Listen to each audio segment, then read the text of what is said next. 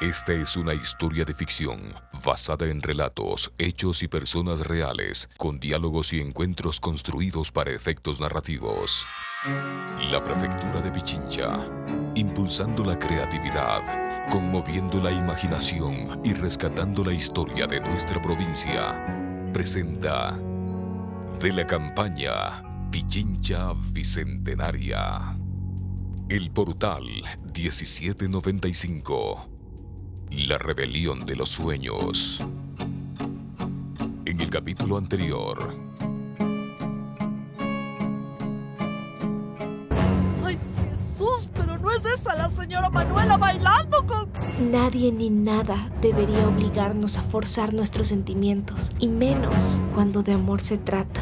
La señora Manuela Sáenz es una mujer casada. Segunda temporada, capítulo 5. Hija, mm, despierta, ya llegamos. ¿Dónde estamos? En la casa de Don Nepo. Me dormí todo el viaje. El vehículo de Nancy se estacionó en un parqueadero grande de lastre, con espacio para muchos vehículos más. Alrededor había espacio verde y árboles, y en el frente se erigía la gran casa donde habitaba don Nepo. ¡Ay, vaya que a tu pretendiente le va bien en la vida! Ya veo que sí. Siempre fue muy inteligente. Humberto, el papá de Manu, escuchaba en silencio con la mirada baja. Manu lo notó. Pero mi papá es quien se llevó a la chica y eso es lo más importante. O yo no estaría aquí. Don Nepo salió a recibirlos. Llevaba un traje impecable y en las manos un ramo de violetas. ¿Para colmo esto? Papá, por favor, tienes que controlarte. Piensa en nuestra situación y ponle buena cara. Ah, está bien, Manu, está bien. Mi estimada Violeta, la luz vuelve a mis ojos al contemplar tu dulce rostro. Bienvenida.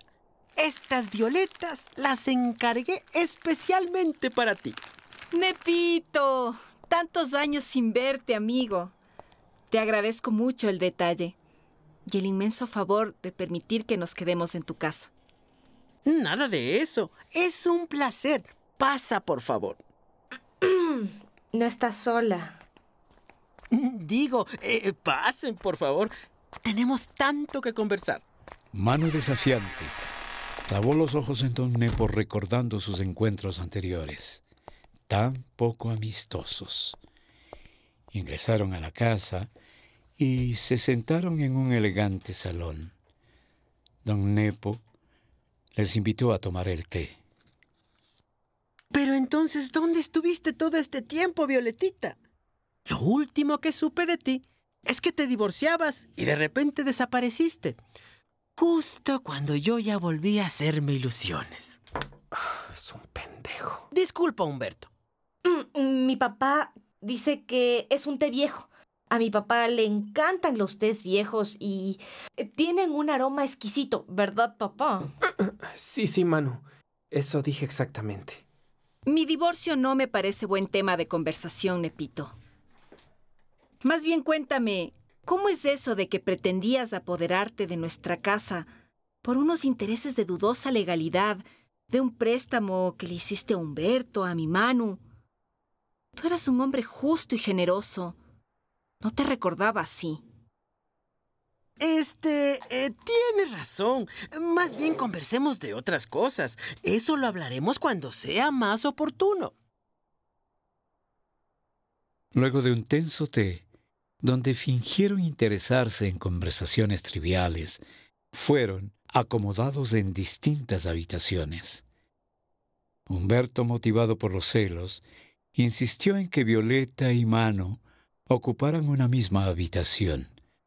Luego, don Nepo se disculpó y salió a atender unos negocios. Así que aprovecharon para tener una reunión, donde Nancy tomó el liderazgo. El primer paso de nuestro plan lo dimos con éxito. Estamos en Quito, en un lugar seguro. Nuestros perseguidores ni sospechan nuestra ubicación. Tomás me escribió. Dice que nuestra casa sigue vigilada. ¿Será que entraron? Mm, no lo creo, Manu. Saben que en esta casa no tenemos pruebas de lo que hicieron. Una vez ya desbarataron todo. Es que ellos se convencieron que no teníamos evidencia que los inculpara. Por eso dejaron que tu madre se fuera con vida, Manu. Concentrémonos. Lo primero que debemos saber con claridad absoluta es quién es nuestro enemigo. Un canalla llamado Antonio Urdaneta. Sí, Humberto. Ese es su nombre, pero ¿qué sabemos de él? Eso es lo más importante. Nancy sacó una pequeña libreta donde empezó a leer y a anotar. Sabemos que es un traficante de tierras. Su modus operandi es buscar comunidades con recursos naturales o que estén cerca de proyectos futuros para obligarles a vender a precio de gallina enferma para luego ganar cientos de miles de dólares cuando la plusvalía suba. También sabemos que ante los ojos de la sociedad se muestra como un gran señor que ayuda a los necesitados. Ay, ¿cómo puede ser que en el Ecuador de hoy pasen estas cosas? Hija, el tráfico de tierras es un gran negocio para esta gente y una tragedia para muchas familias y comunidades. Lo peor es que es gente armada, capaz de desaparecer a quienes interponen en sus caminos. No olvidemos que una de las fortalezas de Urdaneta es que puede comprar a políticos, autoridades, periodistas o medios para que le ayuden a maquillar sus verdaderos rostros. Bien, sabemos además que el brazo armado de Antonio Urdaneta está dirigido por ese hombre apodado como el soldado, a quien ya engañamos una vez, pero que de seguro estará muy alerta desde ahora para cazarnos y vengarse. Para colmo, este soldado tiene a mucha gente bajo su mando para vigilar o para atacar. Lo que está pasando ahora mismo afuera de nuestra casa. Entonces, ¿cómo hacemos para luchar contra alguien como Antonio Urdaneta? Parece imposible, ¿no, Manu? Estamos en la misma situación que hace años. Somos débiles frente a él. Aquella vez no pudimos hacer nada. ¿Ahora es lo mismo? Manu buscaba una respuesta en su cabeza. ¿Qué haría Manuela Sáenz en esta situación? ¿Cómo buscaría poner las cosas a su favor? Recordó una conversación que tuvo con ella, la vez que en un sueño la vio hacer extraordinarios movimientos, entrenando con su espada. Eso es. Ellos tienen armas físicas, pero nosotros debemos usar la inteligencia. ¿De, de, qué hablas, hija? Si el negocio de Urdaneta es buscar comunidades para intimidarles, obligarles a vender sus tierras y aprovecharse, de seguro debe haber algún lugar donde eso esté sucediendo en este instante. Tienes toda la razón, hija. La gente como él no se detiene nunca. Esperen, esperen. ¿Y qué sacamos sabiendo dónde está ahora Antonio Urdaneta? ¿Estará tratando de extorsionar alguna comunidad? ¿Es que queremos agrandar nuestros problemas o arreglarlos? Papá, no tenemos pruebas de que Urdaneta es un delincuente. Ese es nuestro gran problema. Pero si hallamos una comunidad a la que está intimidando, podremos conseguir las pruebas que tanto necesitamos y exponerlo ante la sociedad. Es la única forma de que nos hagan justicia. ¡Ay, no! Otra vez me va a dar algo. Yo acepté que volviéramos a Quito si la condición era no ponernos en peligro. ¿Entiendes, Manu? Esta gente es capaz de matar. ¿Estamos locos o qué? Papá, no podemos vivir huyendo. Me niego a resignarme a ser una esclava de esa gente que usa el miedo para controlarme. Tal vez te suene a una mocosa que no sabe lo que dice, pero creo que es mejor morir a vivir así. Nancy, Violeta y Humberto se quedaron en silencio. Las palabras de Manu fueron dichas con tanta seguridad y con tanto valor que no había forma de contradecirla.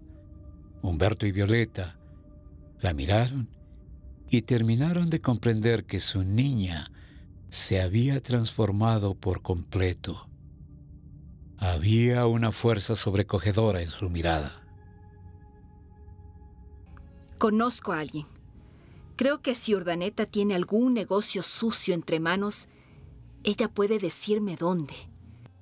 Manu, vamos a conseguir esas pruebas. Tienes razón. Yo más que nadie sé que vivir huyendo no es vida.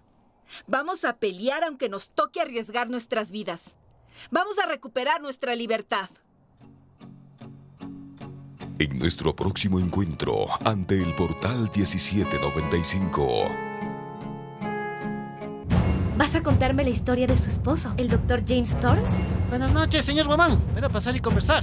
Viene un hombre de parte del arquitecto. ¿Por qué elegiste a mi papá y no a Don Nepo cuando ambos te pretendían? Alguien descalzo no se pone a las patadas con quien lleva las botas. La prefectura de Pichincha, impulsando la creatividad, conmoviendo la imaginación y rescatando la historia de nuestra provincia, presentó El Portal 1795, La Rebelión de los Sueños.